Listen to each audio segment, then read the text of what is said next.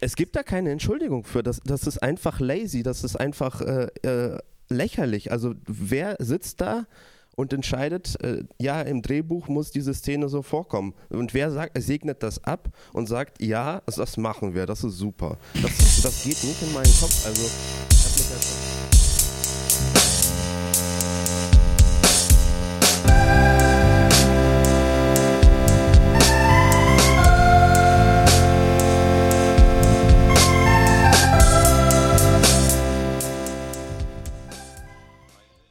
und herzlich willkommen zur fünften Folge von Gerade gesehen.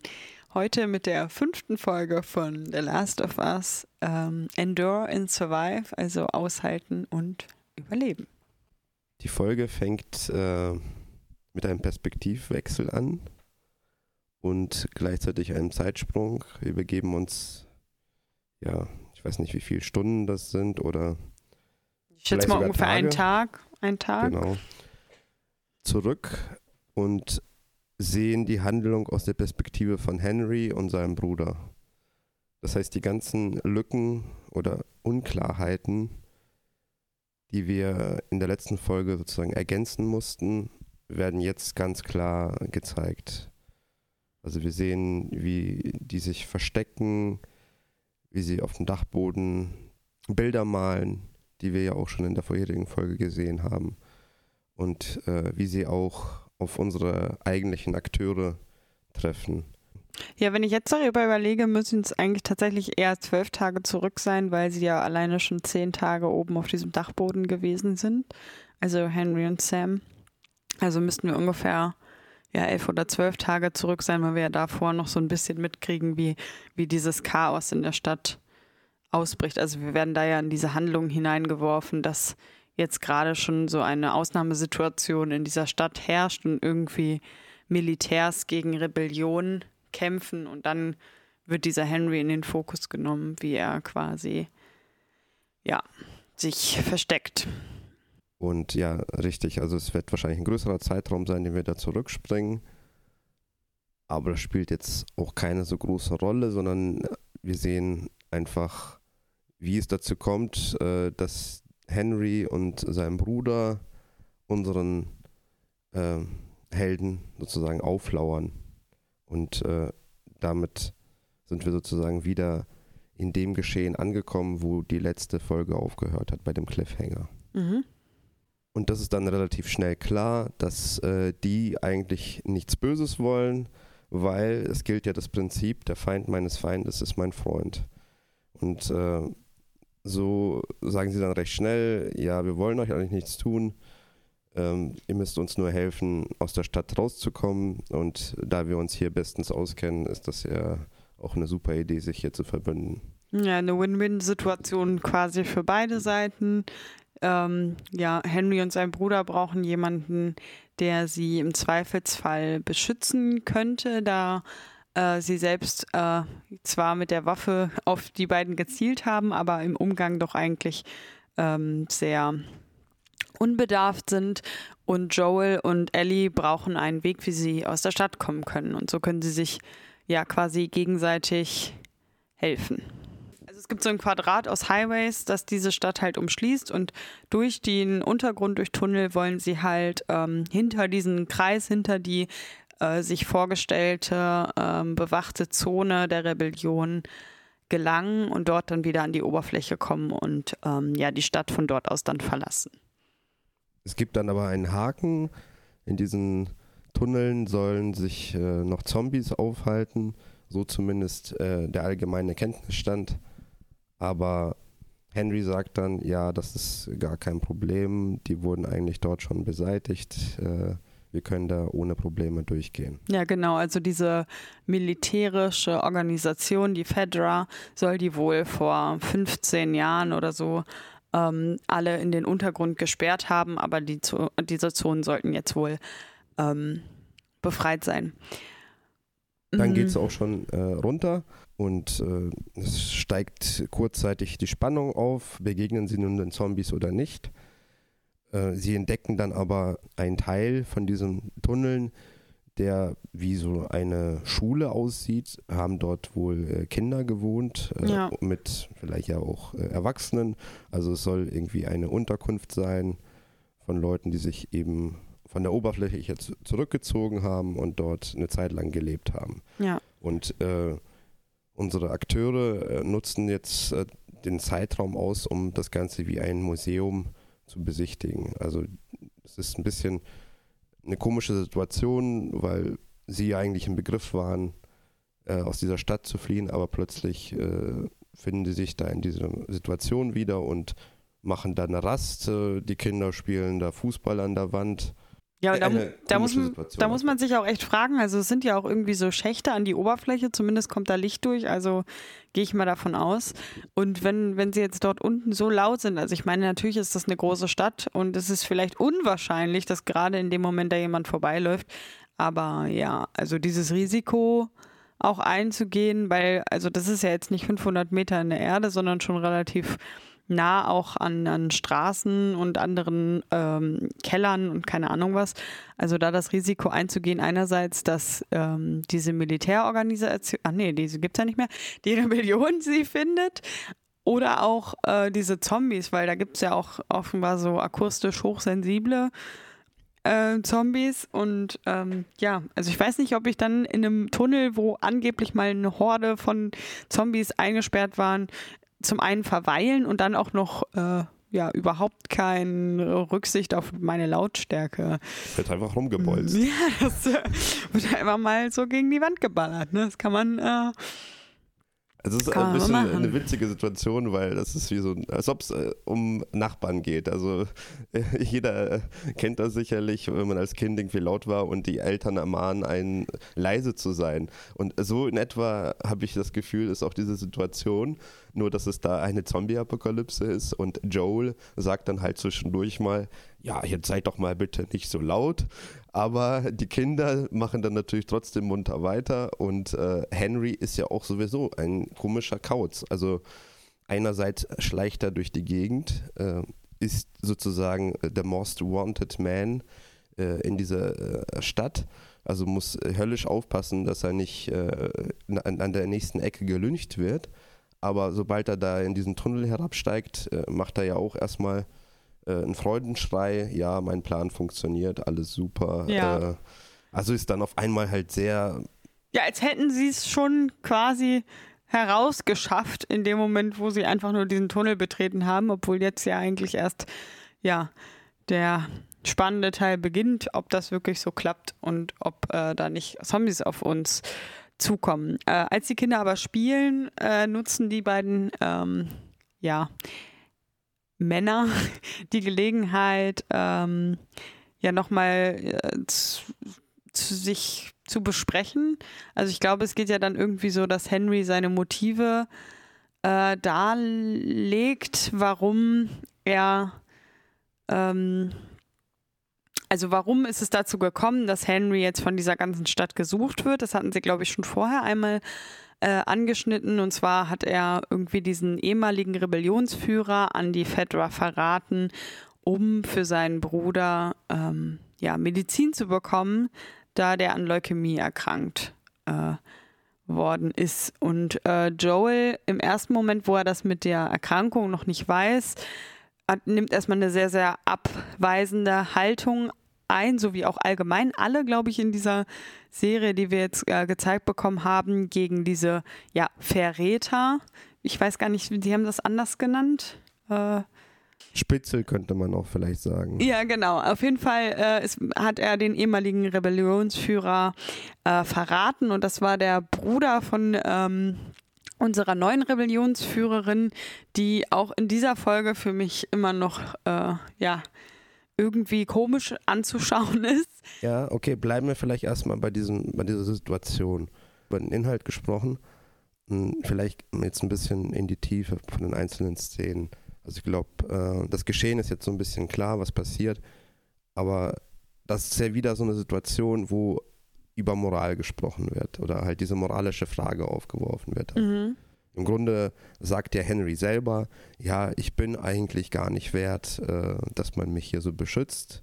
Also der so ein bisschen dann auf einmal ja, in so einer Position, dass er sich selber da schlecht redet. Also er sagt, ich habe ja sozusagen hier meinen besten Freund eigentlich verraten, äh, um meinen Bruder zu retten. Ja, obwohl, Und, also äh, dass er ich, auf. Das ist doch nachvollziehbar, dass die ganze Stadt mich jetzt hasst. Ja, genau, aber er sagt auch gleichzeitig, dass er ähm, trotzdem auch sieht an Joel, wie er sich auch verhält, ähm, dass er ihn trotzdem verstehen kann. Weil Joel ja auch, zumindest auch wenn er nicht Alice Vater ist, aber schon ein Vater ist und für seine Tochter wahrscheinlich genauso gehandelt hätte. Und ich glaube, dass auch fast jeder ähm, sich da reinversetzen kann und sagen kann, okay, es gäbe für mich einen Menschen, den zu retten es wichtiger wäre als einen anderen. Ob man dafür jetzt jemanden ans Messer liefert, äh, ist dann nochmal eine andere Frage. Aber ich glaube, in so einer Ausnahmesituation, ja, ist, ist das schon nachvollziehbar, dass man dann vielleicht jemanden retten möchte, der einem ganz besonders an, Her an Herzen liegt. Ja, du benennst es ganz genau richtig. Äh, es ist nachvollziehbar, warum er so gehandelt hat. Es ist nicht moralisch, Ja, aber es ist nachvollziehbar bzw. gerechtfertigt im Rahmen dessen, in was für einer Situation er sich befindet. genau. Also sein kleiner Bruder liegt sozusagen im Sterben. Es gibt ein Mittel, mit dem er ihn retten kann, aber dafür muss er ein Übel begehen. Und äh, er wägt diese Übel ab und äh, entscheidet sich sozusagen dafür, äh, seinen Freund da auszuliefern. genau. Also sicherlich unmoralisch, aber trotzdem für jeden von uns nachvollziehbar. Ja, richtig. Und ich glaube auch sogar tatsächlich für diese Rebellionsführerin nachvollziehbar. Ja, aber sie hat nachvollziehbare Motive, in Anführungszeichen, warum sie so handelt, wie sie handelt. Henry hat nachvollziehbare Motive.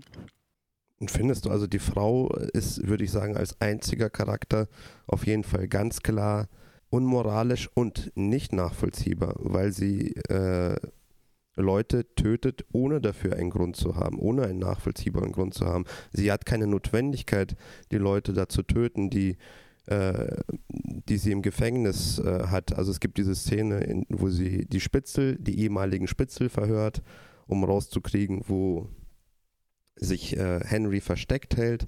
Dabei wirkt sie sehr klischeehaft bösartig, und ja, sehr, ja, wie so ein James Bond Bösewicht, äh, da so freundlich macht, aber mit so einer ganz gespielten Freundlichkeit, die einem so ins Gesicht schlägt. Und äh, man weiß eigentlich, dass das jetzt all- alles nur Fassade ist und dass sie im nächsten Augenblick äh, dich auch töten würde mit so einem leichten Lächeln. Also sie ist sehr, finde ich, sehr ein klischeehafter Charakter, sehr überzeichneter Charakter und wie gesagt auch einfach bösartig an Stellen, wo sie das überhaupt nicht sein muss. Also sie ist insofern für mich eben nicht nachvollziehbar. Also sie ist ganz klarer Gegenteil zu Henry.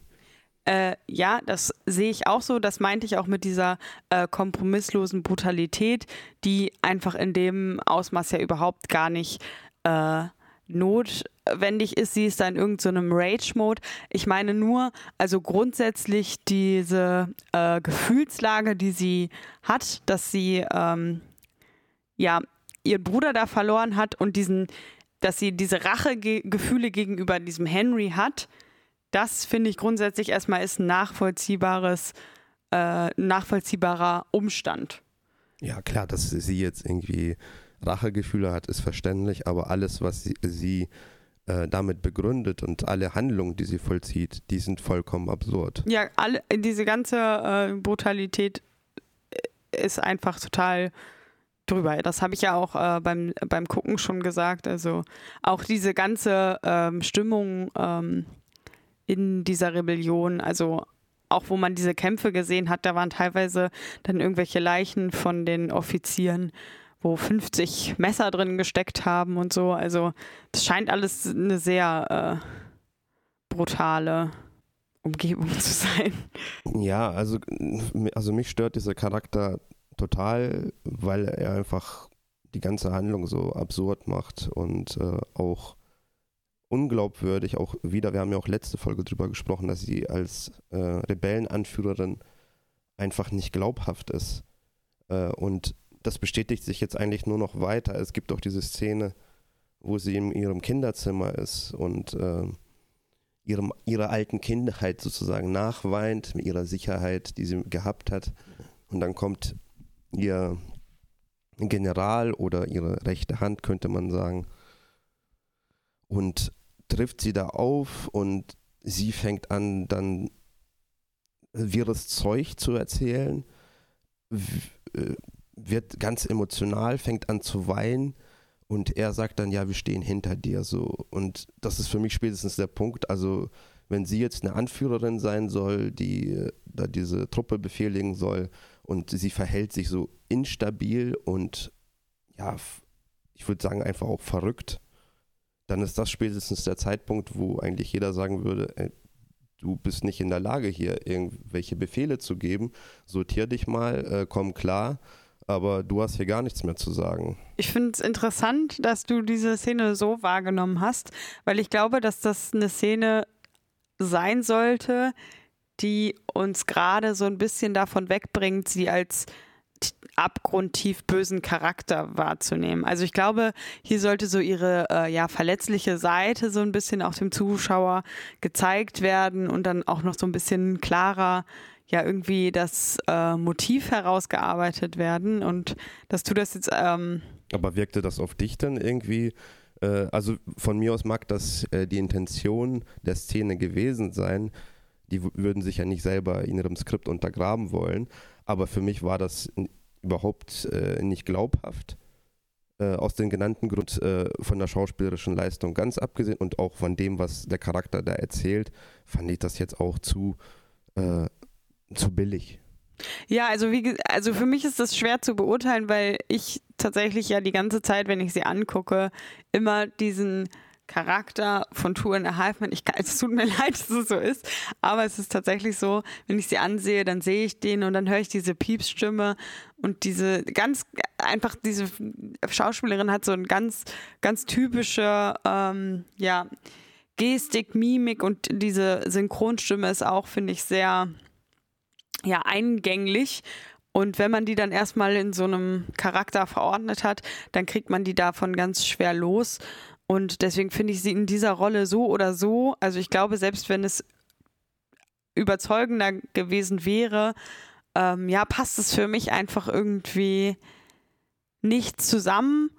Allerdings kann ja auch diese Diskrepanz ähm, ja zwischen ihrem Auftreten im Allgemeinen und diesem harten Charakter, den sie jetzt dort spielen soll, ja auch ein Stilmittel sein, um halt auch irgendwie zu zeigen, dass sie da irgendwie, ich glaube, sie hat sich ja diese Rolle als Rebellionsführerin mehr oder weniger auch nicht ausgesucht, sondern ist da so ein bisschen reingeraten, dadurch, dass halt einfach ihr Bruder ja ermordet worden ist. Das mag alles sein, aber ich finde es einfach nicht stimmig. Also es ist hm. für mich auf ganzer Ebene nicht stimmig. Also auf der Ebene, die du genannt hast, ist es nicht stimmig. Es ist nicht stimmig von der Darstellung, äh, von dieser Szenenauswahl, dass sie diese Schwäche zeigt vor ihrem General, ist einfach nicht stimmig. Äh, das kannst du so nicht machen. Und äh, ja, insgesamt ist dieser Charakter für mich überhaupt nicht glaubwürdig und äh, dafür wird das für mich wie so eine Farce. Also ich kann das, ich kann alle Szenen mit ihr überhaupt nicht ernst nehmen und auch sozusagen diese dramatischen Szenen, die dann auch noch kommen mit äh, den Gefechten, wo sie dann mitwirkt, ist für mich einfach wie so ein Karnevalszug. Ja, äh, ich fand es auch sehr lustig, als er sich dann dieser andere Typ da für sie opfern wollte und dann zu mir meinte, lauf und sie läuft so, als ob sie, keine Ahnung. Also das, äh, also sie sollte eigentlich um ihr Leben laufen, aber sie läuft eher so, als ob der Bus in einer Minute kommt und es ihr aber nicht so wichtig ist, den ja, zu bekommen. Aber ganz ehrlich, also auch was sollte bitte diese Szene? Also ich glaube, das ist echt ein Punkt, wo man jetzt auch langsam mal sich fragen muss. Also die geben sich ja teilweise schon auch Mühe mit dem Film oder mit der Serie. Das merkt man schon. Also da ist irgendwo auch zwischendurch Blick, kommt so ein Hauch von äh, Ästhetik durch oder auch so, oh, wir wollen auch jetzt mal ein bisschen subtiler was erzählen, was so eine feine Note dem Ganzen geben. Und dann kommt halt so eine Szene. Äh, rette dich, ich halte ihn auf. So eine, einfach so eine Klischeeszene, die nichts als Klischee ist. Also die, die bringt ja auch in diesem Moment nichts. Also ist, wir sprechen ja jetzt über dieses äh, letzte Gefecht. Da erzählen wir noch, wie es dazu kommt, aber es ist einfach so eine Szene, die ist einfach so überspielt oder so oft schon benutzt worden. Da musst du schon ganz genau wissen, okay, ich benutze diese Szene aus dem und dem Grund und das hat wirklich jetzt auch äh, hilft, hilft der Serie. Und das tut es ja überhaupt nicht. Das ist einfach nur, okay, der Typ stellt sich hin, er hält das Monster da exakt für zwei Sekunden auf. Es ändert einfach an nichts. Also wenn sie beide einfach simultan weitergerannt wären, Wer hätte es Dann die hätten gleiche beide Wirkung noch gehabt? 30 Sekunden überlebt. genau. Ja, ähm, ich glaube, das ist dann immer so ein probates, einfaches Mittel dafür, ein Kampfgeschehen auf bestimmte Art und Weise zu lenken, insofern, dass äh, bestimmte Leute dann da rauskommen und bestimmte Leute dann, dann nicht mehr. Aber das äh, ist doch völlig unnötig. Also die, die hätten die Szene auch so gestalten können, dass dieser Typ kurz stehen bleibt, schießt, das Monster kommt, reißt ihn den Kopf ab. Da muss er nicht vorher diesen... reißt ihm den ja, Kopf aber, ab. Ja, aber so ist es ja auch in der Szene passiert. Es ist ja so passiert im Endeffekt dann auch. Aber da, da, da, dann wird dieser Dialog mit eingebaut, äh, wo es diesen unnötigen, diese Zeilen gibt. Diese unnötige, äh, rette dich. Ja, also ich kann das schon nachvollziehen, weil die, dieses, ähm, diese Opferung von irgendeinem Charakter einfach wirklich schon hundertmal gesehen ist. Ähm, ja, Es gibt da keine Entschuldigung für. Das, das ist einfach lazy, das ist einfach äh, äh, lächerlich. Also wer sitzt da und entscheidet, äh, ja, im Drehbuch muss diese Szene so vorkommen. Und wer sagt, segnet das ab und sagt, ja, das, machen wir, das ist super. Das, das geht nicht in meinen Kopf. Also ich habe mich ja schon äh, relativ lange zurückgehalten, was so Kritik angeht. Aber hier merke ich das ja auch zum mehrfachsten Mal, dass sowas eingesetzt wird und das ist für mich einfach nicht nachvollziehbar, wie man hm. äh, Handlung durch solche Szenen torpedieren kann. Also es, vor allem wenn das halt immer wieder auftaucht, zieht das äh, die Qualität der Serie einfach runter. Jetzt kannst du auch was sagen. ja da, vielen Dank, äh, dass ich jetzt die äh, Autorität habe, hier auch was zu sagen.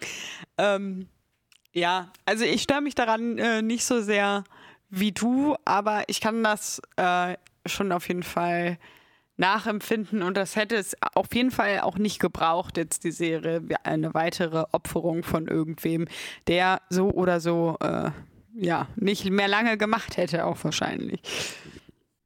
Okay, jetzt kommen wir mal dazu, wie es überhaupt zu diesem Kampf kommt. Also die sind durch diesen Tunnel gegangen, die warten da eine Zeit ab, damit es Abend wird, okay, ist auch soweit verständlich, dann gehen sie raus.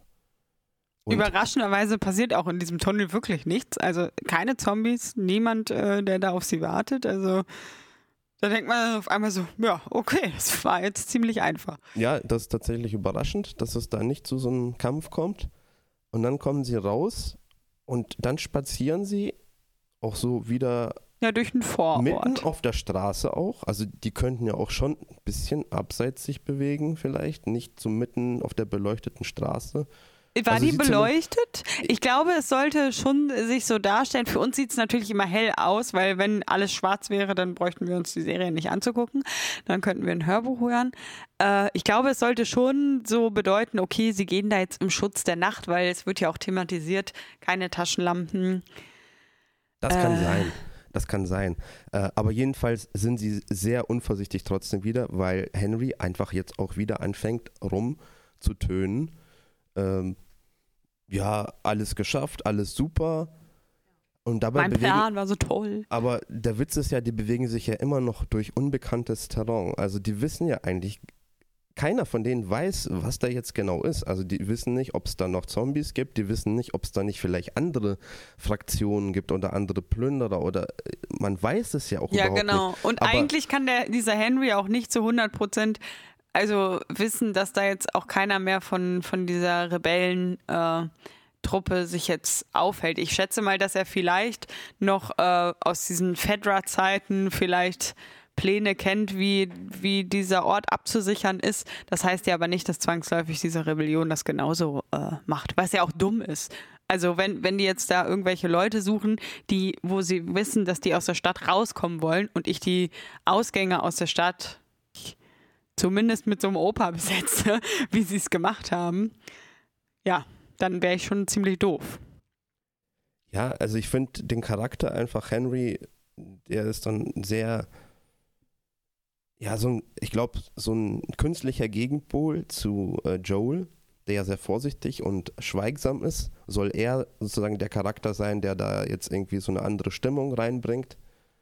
Aber das wird halt mit diesem sehr einfachen und halt komischen Mittel gemacht, dass er halt einfach verrückte Sachen macht, die nicht nachvollziehbar sind.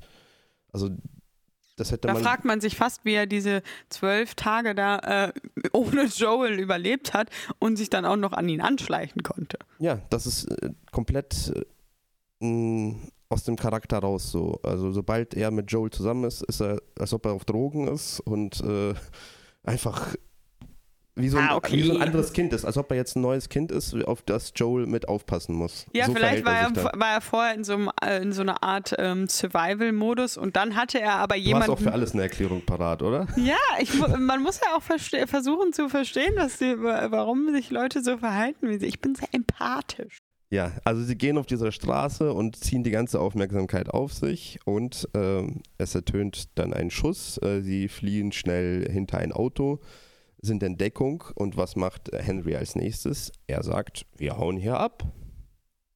Aber das sagt er ja nicht lange. Dann springt er auf, versucht aus der Deckung rauszurennen und sieht, siehe an, es gibt weitere Schüsse. Das heißt, er rennt wieder in die Deckung zurück. Also da denke ich mir auch, was ist das für ein Bekloppter? Also, was ist das für ein Typ? Also, der, dieser Charakter ist einfach auch wieder mal so unglaubwürdig, dass man nicht verstehen kann, wer dieses Skript geschrieben hat für diesen Charakter. Ja, gut, aber meinst du nicht, dass äh, es auch so Leute gibt, die so doof handeln würden? Ja, wie gesagt, dann hätte er, hast du ja selber schon angemerkt, dann hätte er gar nicht so lange überlebt. Ah, okay. Also der hat ja auch scheinbar, während diese ganze Re Rebellion lo losgebrochen ist und ja scheinbar auch da alle sauer auf ihn waren und ihn äh, lynchen wollten, hat er es ja irgendwie geschafft, aus diesem Hotspot rauszukommen, sich tagelang zu verstecken, zu überleben, sich an Joel ranzuschleichen. All, alles hat geklappt, aber dann, sobald äh, er da mit denen unterwegs ist, ist er wie so ein hm. Jar Jar Binks. ja, es ist gar nicht so ein schlechter Vergleich. Ja, ich meine, da ist ja offensichtlich jemand im Turm mit einem Scharfschützengewehr auf einer erhöhten Position. Du rennst aus der.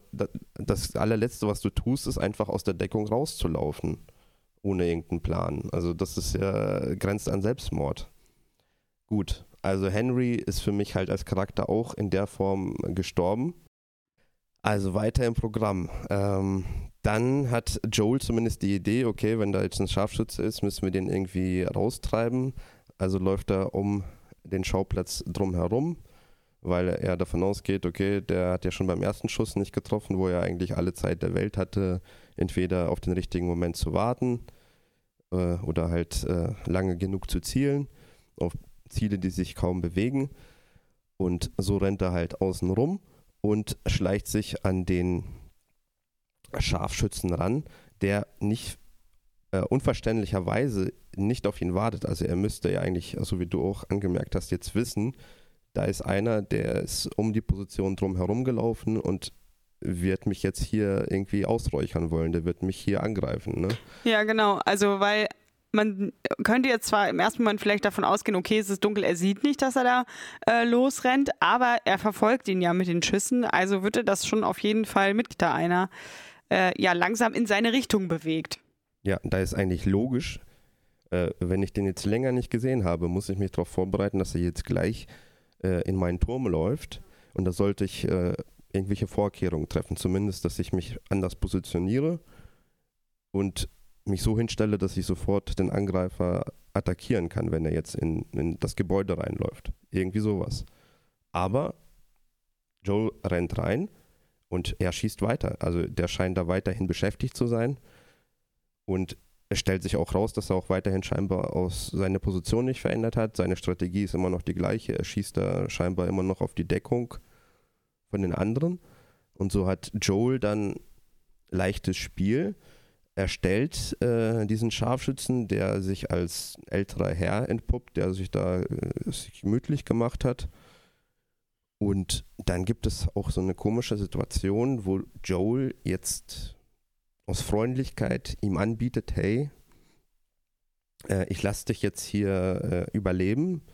Du musst nur mir, ich glaube, das Scharfschützengewehr geben oder so. Und, genau. Äh, Eine Stunde hier warten. Genau, also da ist Joel jetzt auf einmal sehr herzensgut, wo er zuvor noch in der letzten Folge einen wehrlosen Menschen hingerichtet hat. Jetzt bietet er einem an, der sie aus dem Hinterhalt erschießen wollte, äh, du kannst äh, du kannst hier einfach äh, so weitermachen sozusagen oder aufgeben. Ich lasse dich am Leben. Also ja, er scheint da irgendwie so eine so ein ähm, ja so ein Fable für entweder sehr junge Kinder oder sehr alte Menschen zu haben, die dann äh, als ja wahrscheinlich unschuldige oder ähm, ja auch mehr oder weniger wehrlose Wesen zu betrachten, die halt äh, von ihm verschont werden müssten. Aber ja, das kam mir auch äh, sehr suspekt vor. Also gerade in diesem Vergleich von diesem wirklich sehr jungen äh, Mann, der maximal, keine Ahnung, 17 wahrscheinlich gewesen sein wird, ähm, und da fast nach seiner Mutter geweint hat und diesem, ja, abgebrühten älteren Herrn. Also warum er jetzt einmal so und einmal so, das kann, kann ich auch äh, irgendwie nicht so ganz. Ja, also da ist Joel wieder einfach völlig inkonsistent, so in seinen moralischen Ansichten. Und ähm, das ist jetzt einfach auch wieder innerhalb dieser Szenenreihenfolge schon wieder so eine Szene, die einem so ein bisschen aufstößt, wo man zumindest äh, nicht weiß, warum passiert das jetzt so. Und äh, es geht dann ja auch munter so weiter. Also die ganze letzte, weiß ich nicht, äh, Viertelstunde oder was das ist, ist eigentlich die ganze Zeit Nonsens. Hm. Also diese Folge ist echt, äh, weiß ich nicht, als ob die von jemand anders geschrieben ist.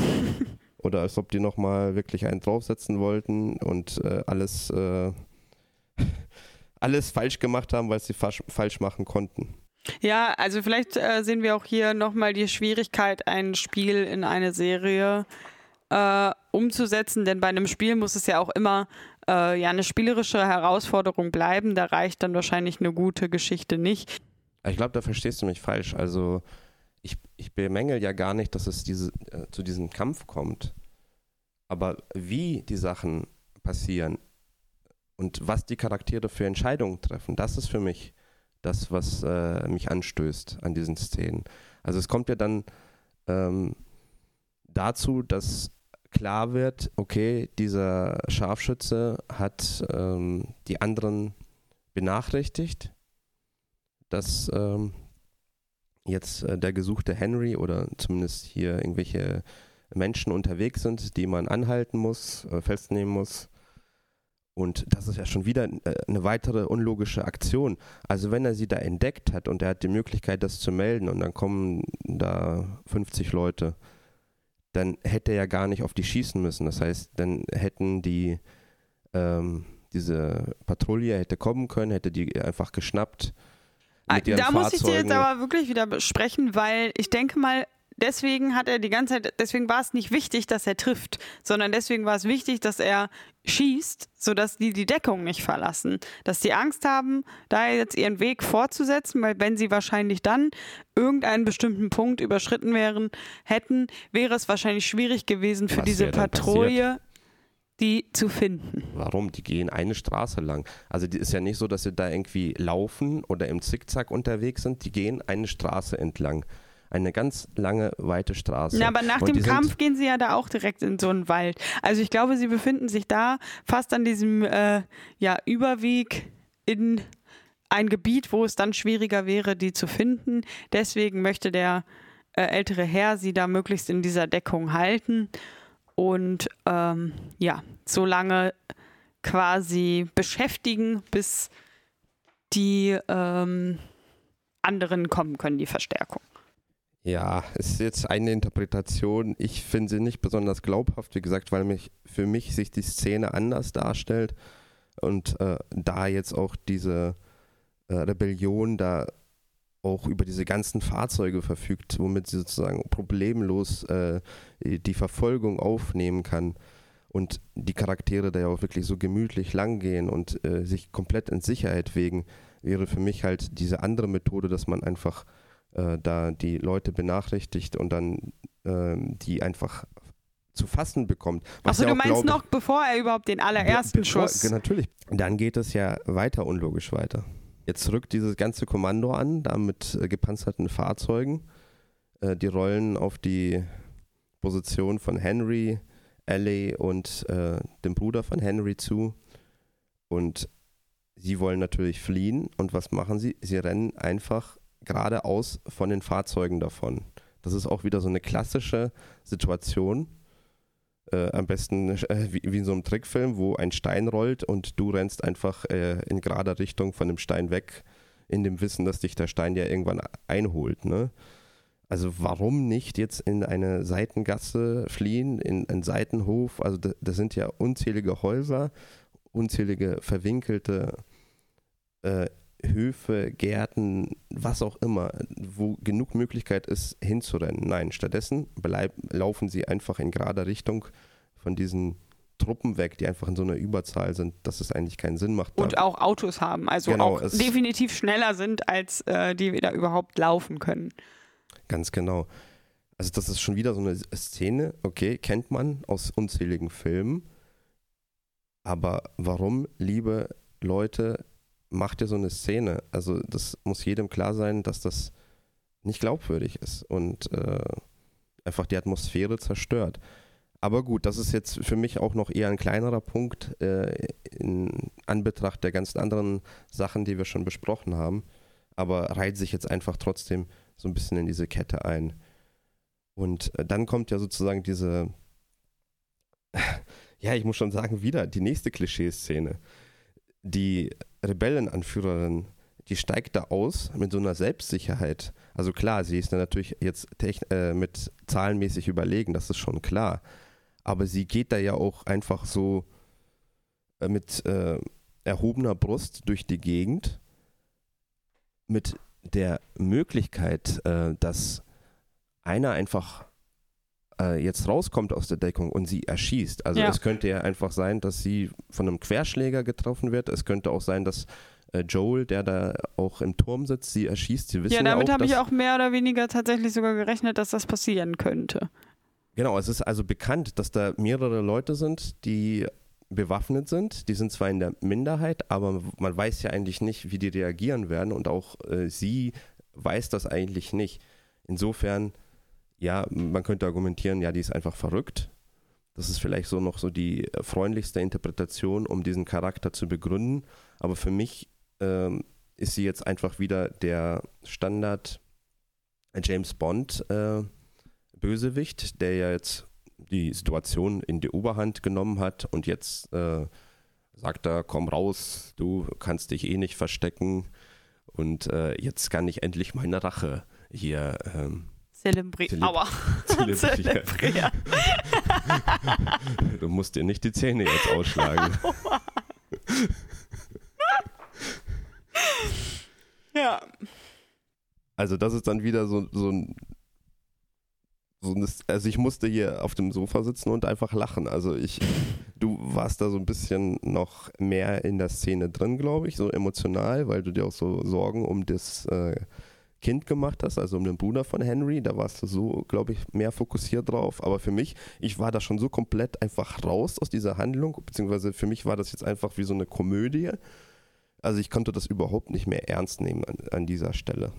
Ja, also da war ich auch äh, zumindest ein kleines bisschen raus. Ich, wir haben ja auch in dem Moment kurz miteinander gesprochen, habe ich ja auch gesagt, okay, warum jetzt diese äh, Rede? Warum muss hier jeder Bösewicht noch, warum er jetzt irgendwas macht oder sonstiges? Also das macht ja einfach keinen Sinn. Also die sollen da hingehen und äh, den erledigen, wenn, wenn das ihr Plan gewesen ist.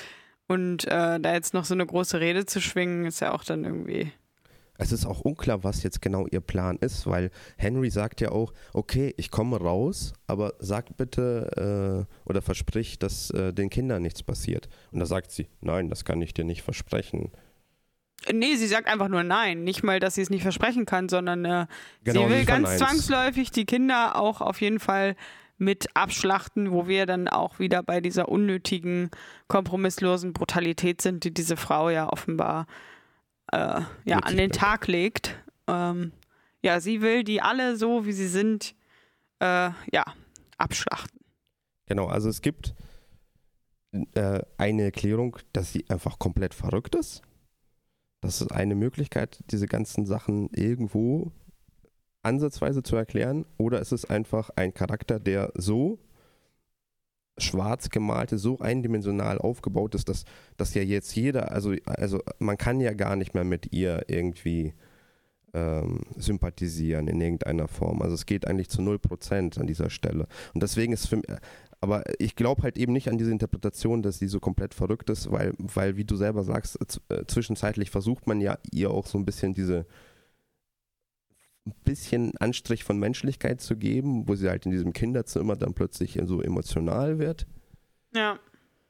Ähm, ich glaube einfach, da ist dieser Charakter vollkommen missglückt, was äh, diese Serie angeht. Also der wurde einfach komplett falsch geschrieben und äh, falsch äh, geschauspielert. Also da ist alles zusammengekommen und alles an diesem Charakter ist falsch. Und der ruiniert diese Folge äh, komplett und die letzte Folge war auch schon durch diesen Charakter betroffen und runtergezogen. Ja, also in der letzten Folge war es noch nicht so präsent, aber jetzt in dieser Folge, also da, da bin ich auch von dem Charakter auf jeden Fall nicht überzeugt. Also, Und ähm, jetzt kommt äh, der Deus Ex Machina. Also die Situation ist ja eigentlich ist aussichtslos. Äh, die werden jetzt äh, zwangsweise gefangen genommen, aber plötzlich fällt dieser Truck oder halt äh, tut sich die Erde auf und eine Zo äh, Zombie-Horde kommt heraus. und diesmal wirklich eine richtige Horde. Also unzählige Zombies. Also quasi selbst diese ganzen hochgerüsteten Rebellionsmilizen, die sind der Lage überhaupt nicht mehr her. Ja, es sieht, äh, also man sieht auf jeden Fall, dass da jetzt ein großer Kampf entbrennt äh, und spätestens zu dem Zeitpunkt, wo dann sich aus dieser Mitte der Zombies plötzlich so ein Überzombie hervortut, da weiß man, okay, jetzt äh, ist der Kampf hier vorbei. Und da, das ist auch so eine Szene, wo ähm, dieser Spielcharakter auch wieder äh, sich Bahn bricht. Also, äh, da, dass es so einen Endgegner gibt oder so einen, plötzlich einen ganz neuen äh, Gegnertypus, Hm. das ist ja etwas, was Spiele sehr gerne einsetzen.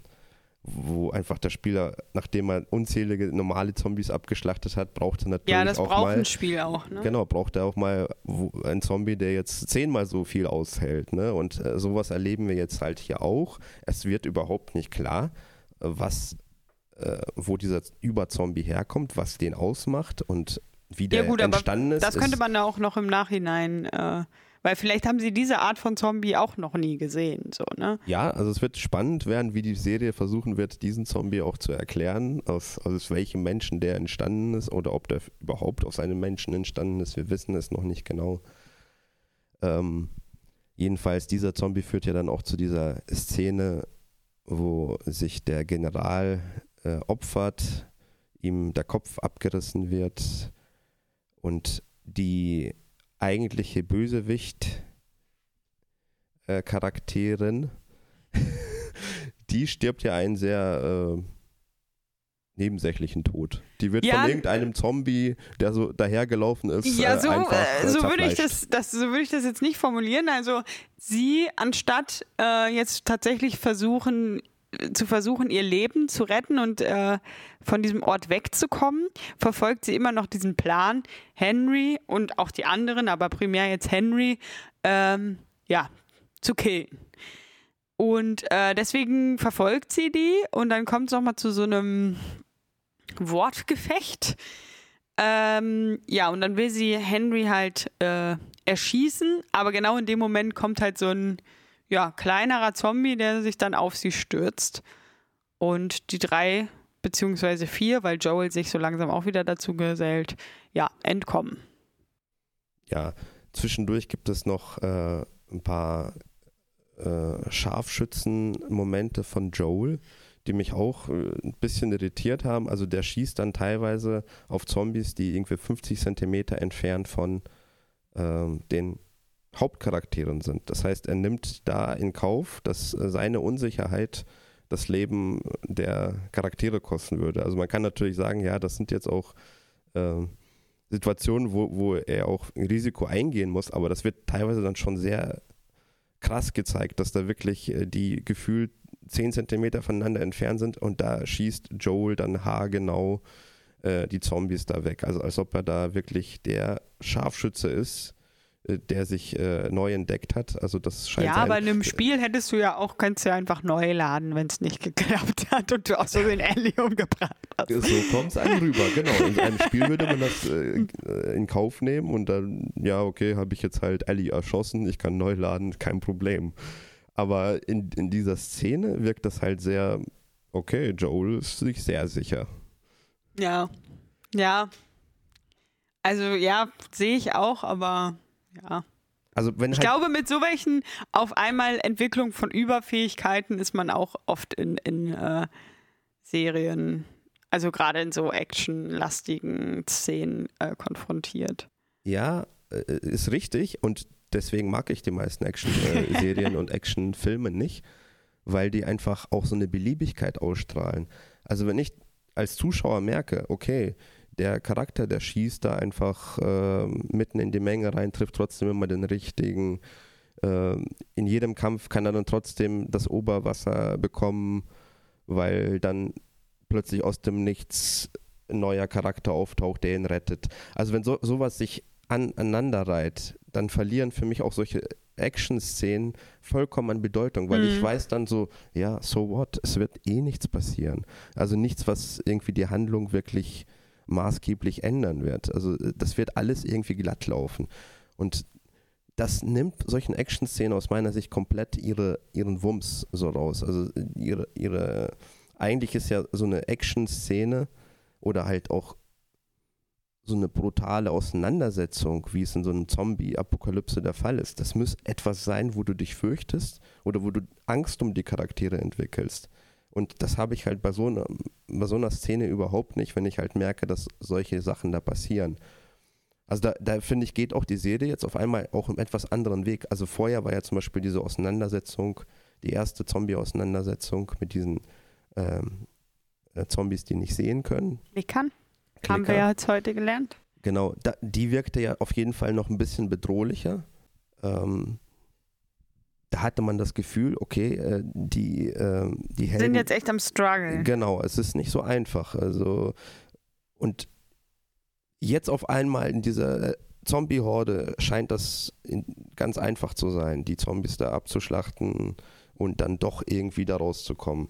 Ja, wobei es ja dann auch nicht ganz ohne Konsequenzen bleibt für Ellie und Joel jetzt schon, aber der kleine Junge, der wurde ja gebissen. Ja, und das bringt mich zu dem nächsten Punkt, wo ich einfach die Hände über meinen Kopf zusammenschlage.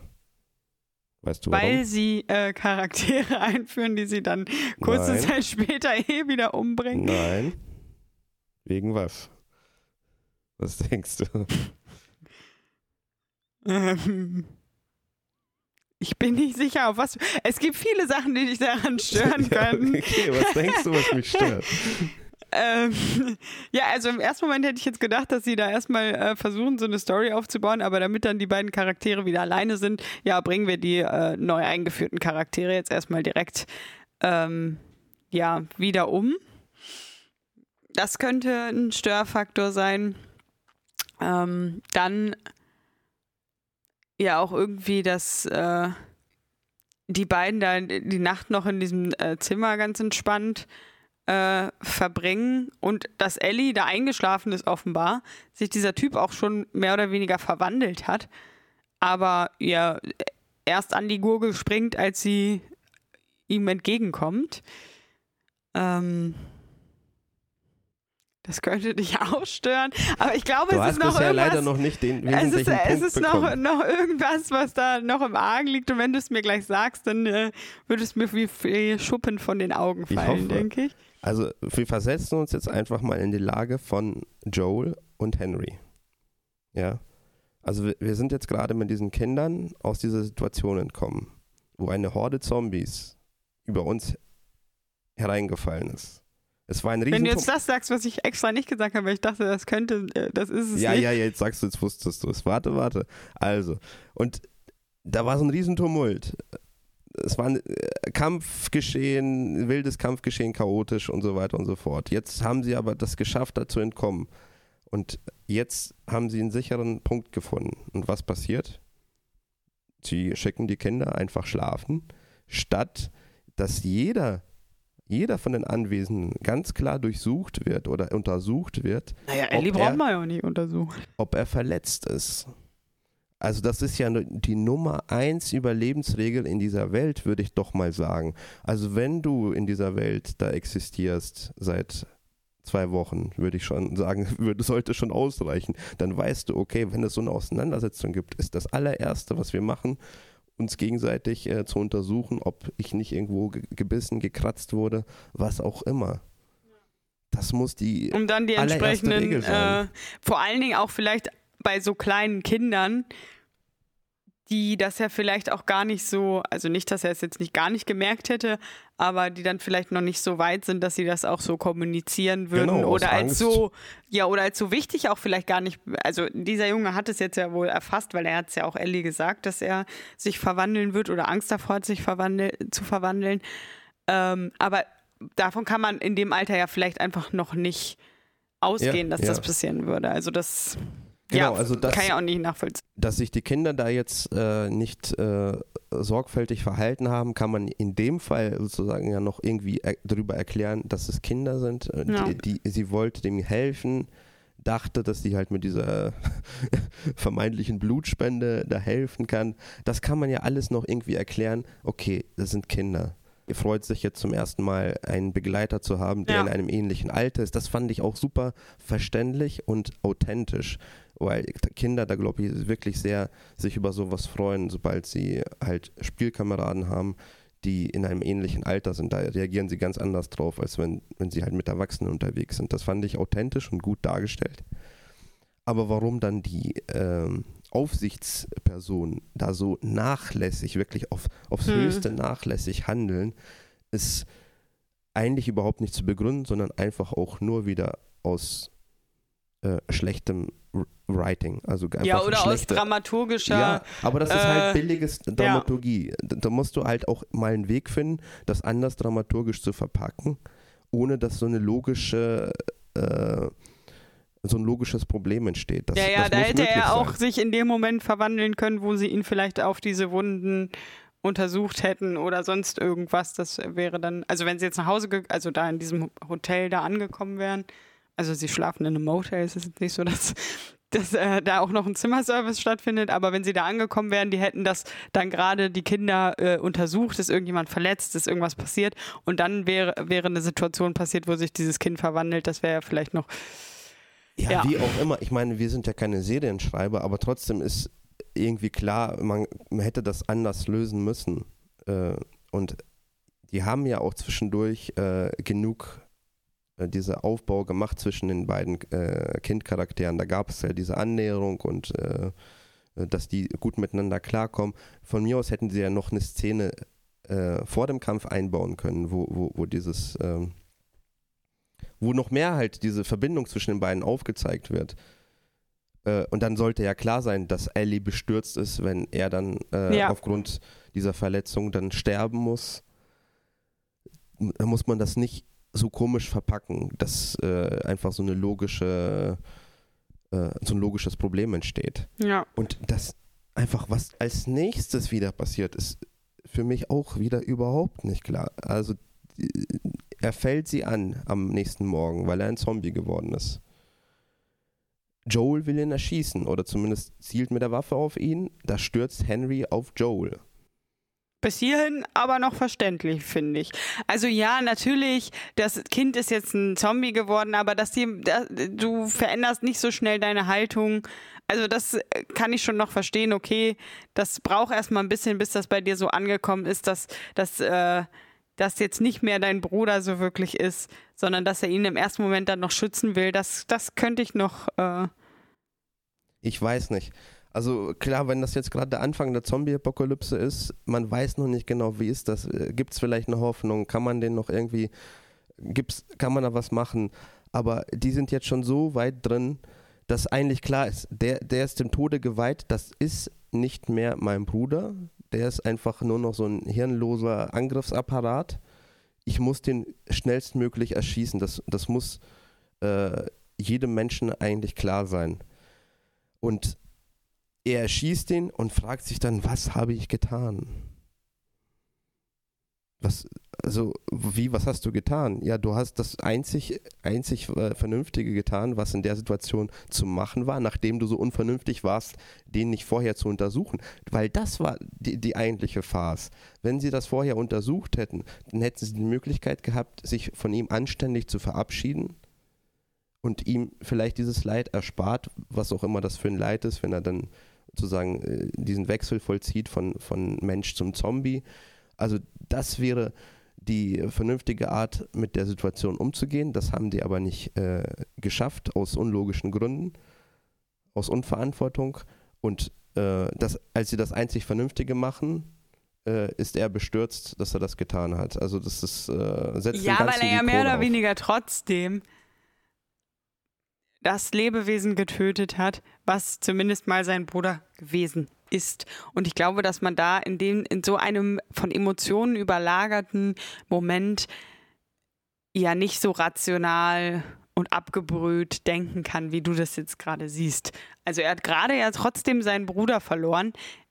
Die sind in diese Situation reingestolpert. Die wussten ja nicht, dass er sich jetzt in einen Zombie verwandelt hat, sondern dass es Schlag auf Schlag passiert. Und ja, er hat dann noch in, in, in der letzten Sekunde Ellie gerettet vor dem Zombie, der aber ja trotzdem mal sein Bruder gewesen ist. Ähm, ja, mit dieser Szene tue ich mich nicht so, so schwer wie du, muss ich sagen. Ich hätte die Szene ganz anders gedreht. Also ich verstehe, was äh, klar, was der Gedankengang ist, aber durch diese Szene wirkt das für mich halt trotzdem irgendwie alles äh, komisch und ähm, wie gesagt, ich hätte es anders gemacht. Ich hätte es so gemacht, dass äh, er, er wacht als erster auf, als, als sie reinstolpern mit, äh, mit diesem Kampf. Also als Ellie reinstolpert in das Zimmer, ist er der Erste, der wach wird. Joel ist vielleicht gar nicht in der Nähe, ist vielleicht auch woanders, kann ja sein. Und er muss seinen eigenen Bruder niederringen, sieht ihm noch einmal ins Gesicht, hat diesen Kampf ohne auch irgendwas zu sagen. Also dafür braucht es ja keine Worte. Er guckt ihn einfach nur an, guckt ihm ins Gesicht, in seine Augen, sieht aber, dass es nicht mehr sein Bruder ist. Und ähm, wortlos reicht ihm dann Ellie die Schusswaffe und er erschießt seinen Bruder. Und danach rollt eine Träne über sein Gesicht und er erschießt sich selber. Das wäre die Szene. Ja, das wäre auch sicherlich eine gute Alternative gewesen. Ohne Worte da hätte es überhaupt keine Worte gebraucht, einfach Mimik, diese Kameraeinstellung, die sie eigentlich gut in der Serie drauf haben, aber nicht dieses Schwachsinn, er entwaffnet Joel. Warum, warum muss überhaupt Joel erstmal äh, auf den zielen? Nein, erstmal, er hat er sofort die Waffe. Also einfach völlig unnötig, das so äh, aufzuziehen. Also deine Szene gefällt mir sehr gut, muss ich sagen. Die hätte ich da auch mir durchaus äh, gut vorstellen können. Also, Grüße gehen raus an die The Last of Us Macher. Ihr könnt gerne den Andreas konsultieren für. Nee. Also ich ste stelle mich wirklich gerne bereit, äh, solche Szenen mir anzugucken und dann sage ich, nein, das ist Müll. äh, dreht das nochmal, macht das so und so. Da stelle ich mich gerne bereit für. Oder auch so ein Drehbuch mal zu lesen und zu sagen, nein, das ist Quatsch. Äh, reiße ich einfach die Seiten raus äh, zurück an den Absender. So geht das nicht. Der soll gefeuert werden. Also es gibt echt, glaube ich, so Drehbücher, die, da weiß ich nicht, wer die geschrieben hat. Naja, ähm, aber also in, in manchen Sachen muss man dann, glaube ich, auch das so sehen, das Publikum gibt dem Drehbuchautoren recht. Also wenn es jetzt ganz viele Leute gibt, die sich irgendetwas angucken, auch wenn du das nicht verstehen kannst, dann glaube ich, hat das schon eine Daseins Berechtigung. Ich glaube nicht. Ich glaube, äh, äh, es gibt eine Wechselwirkung. es gibt eine Wechselwirkung. Wenn du dem Publikum natürlich auch gewisse Sachen anerziehst, dann, wenn du unkritisch Sachen konsumierst, dann wirst du dich auch natürlich an manche Sachen gewöhnen und auch sie einfach so akzeptieren. Aber du kannst auch jemanden auch Geschmack anerziehen. Du kannst ja auch, genau, also du kannst jemanden Geschmack anerziehen. Das heißt, wenn du auch dann etwas Anspruchsvolleres zeigst, dann profitiert auch davon der Konsument. Und der fordert dann natürlich infolgedessen dann Anspruchsvolleres ein. Wenn du natürlich den Leuten immer nur äh, Mist präsentierst, dann geben sie sich auch irgendwann mit dem Mist zufrieden und wollen auch gar nicht mehr. Also ja, glaub, aber dann geht, müssten manche, es gibt ja teilweise echt Filme, die jetzt in deinen Augen und in meinen Augen gut sind, aber vollkommen unterschätzt von, von der Allgemeinheit. Dann müssten ja diese Filme total äh, den Anklang finden. Oder meinst du jetzt, da sie so viel Mist geguckt haben, ähm, sind sie so abgestumpft, dass sie m, was Gutes gar nicht mehr erkennen, wenn sie es sehen?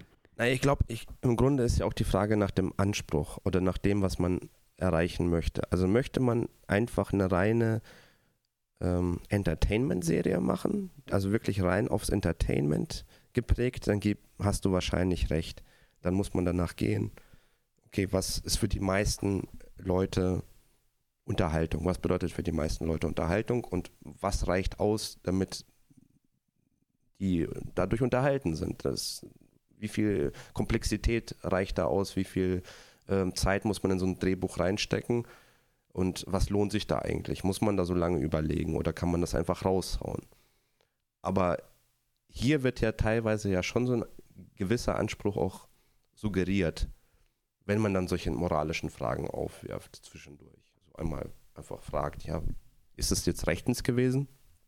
Dass ich, äh, um meinen Bruder zu retten, meinen Freund verraten habe. Also das ist ja praktisch schon auch, da setzt sich die Serie ja selber ja, einen gewissen Anspruch. Ja, in dem Kontext gebe ich dir auch recht. Ich wollte äh, hier an dieser Stelle nur betonen, dass man jetzt erstmal nicht jeder Serie, die äh, ja dann nicht so total anspruchsvoll ist, ihre Daseinsberechtigung absprechen kann, weil es ja auch einfach Serien gibt, die etwas anderes wollen, die ihr Publikum haben und wenn sie, die, wenn sie dieses Publikum haben, dann gibt es halt dafür auch einfach äh, ja, eine Daseinsberechtigung, weil manche Leute vielleicht gar nicht mit moralischen Fragen und äh, sonstigen konfrontiert sein wollen, sondern vielleicht entweder ähm, ja, dass verschiedene Leute verschiedene Ansprüche haben und wenn äh, diese Leute sich selbst in Erfüllung sehen durch diese Serie, dann kann man da auf jeden Fall dem nicht absprechen, dass es eine Daseinsberechtigung hat.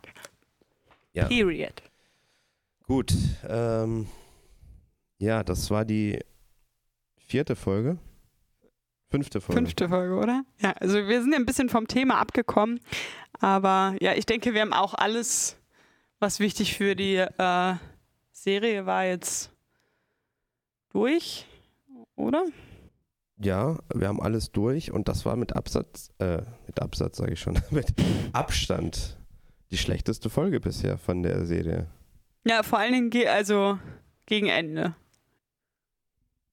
Ja, also auch am Anfang hat mich die Serie jetzt, äh, die Serie, also diese Folge nicht so gekriegt, weil ja, wir kommen jetzt wieder von unseren Hauptcharakteren weg, wir gucken die ähm, Perspektive von Henry an und ja, klar, es gab jetzt noch ein paar offene Fragen, was da genau passiert ist mit Henry, aber ich musste nicht zwangsweise jetzt die komplette Geschichte von denen sehen aus ihrer Perspektive. Mhm. Also da wurde sehr zwanghaft versucht, das Puzzle wirklich komplett zu legen. Ja, genau. Die wichtigen Sachen hätten sich auch in diesem Gespräch da in dieser, in diesem Kindergarten auch ergeben können. Die, die Fragen, die jetzt unbedingt unter den Nägeln vielleicht gebrannt hätten.